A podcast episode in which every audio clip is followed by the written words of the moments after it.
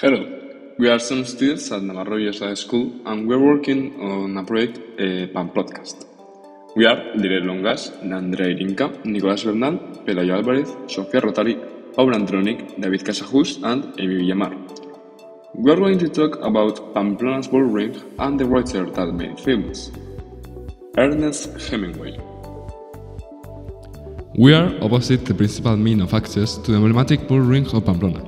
This landmark was built in order to celebrate the bullfights and it's, and it's located in the second expansion district, more precisely in La Slope, which connects with Estafeta Street, very famous because this is the last pass of the bull run. Around this street there is Carlos III, uh, one of the most important streets in Pamplona. Here you can find the Encierro monument, a sculpture from, uh, composed by boats with some runners. This sculpture is facing the bull ring. Again, at the main entrance of the bull ring, we must pay special attention to the left door of the alley. Here we can find a bust of Hemingway. Uh, later, we will explain his importance. By the way, this is a great moment for taking a photo with him. Finally, we would like to remind you of the possibility of taking a tour to the bull ring with a schedule from Tuesday to Saturday from 11 am to 6 pm for not more than 7 euros. Once we have described the surroundings, let's talk about the history of this landmark.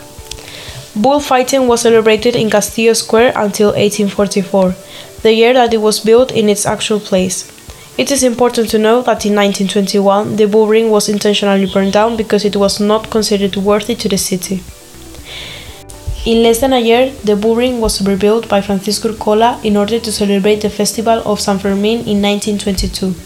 This quick reconstruction can be explained by the fear of a popular revolution if there weren't any San Fermin celebrations. In 1966, it was remodeled by Rafael Moneo, an important Navarre architect. It should be noted that in 1920, Pamplona's town hall gave the terrains of the bullring to the Misericordias house, free of charge and perpetually. Now let's talk about some interesting facts about the bull racing. The shortest ever lasted 1.45 minutes and the longest lasted 25 minutes. It's important to remember the length of the path is 870 meters. On TV, we can see a crowd of runners. Even at weekends, we can count more or less 4,000 people. Obviously, these celebrations are the safest in the world, and since 1910, 16 people died. We would also like to talk about Hemingway in this podcast.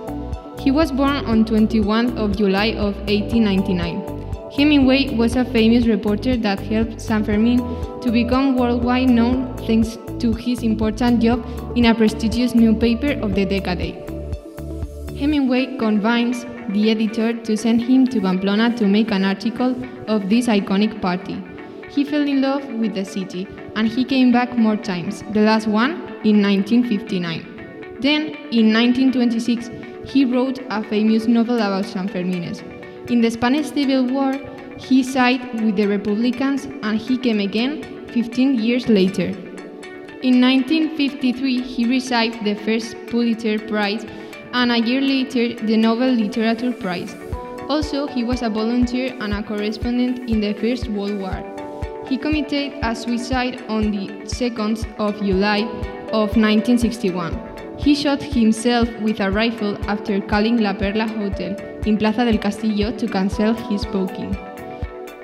On his desk, they found some tickets for the bullfight. He was buried the 7th of July in Idaho, United States. There is a bust of him in honor of his writings in the bull ring. Pamplona stands out because of its bars. In this area, the bull ring, we can find some tons of bars and one of the most crowded is La Olla. This is the perfect place to enjoy a tapa or a beer. We can also find Niza's Cafe, which is in Gayarre's Theater. It also offers its services during the interlude and when the plays finish. It has a great atmosphere and is definitely a good place to have breakfast, eat something, and have a nice time. After a long and fun night of fiesta, the people go to the bull ring to watch the bulls enter the ring. The ones that want to length the party and the earliers who, who go to watch the bull ring join in the race. And that's the end of this podcast. Hope all the curiosities and all the history events of this beautiful bull ring have been of your liking.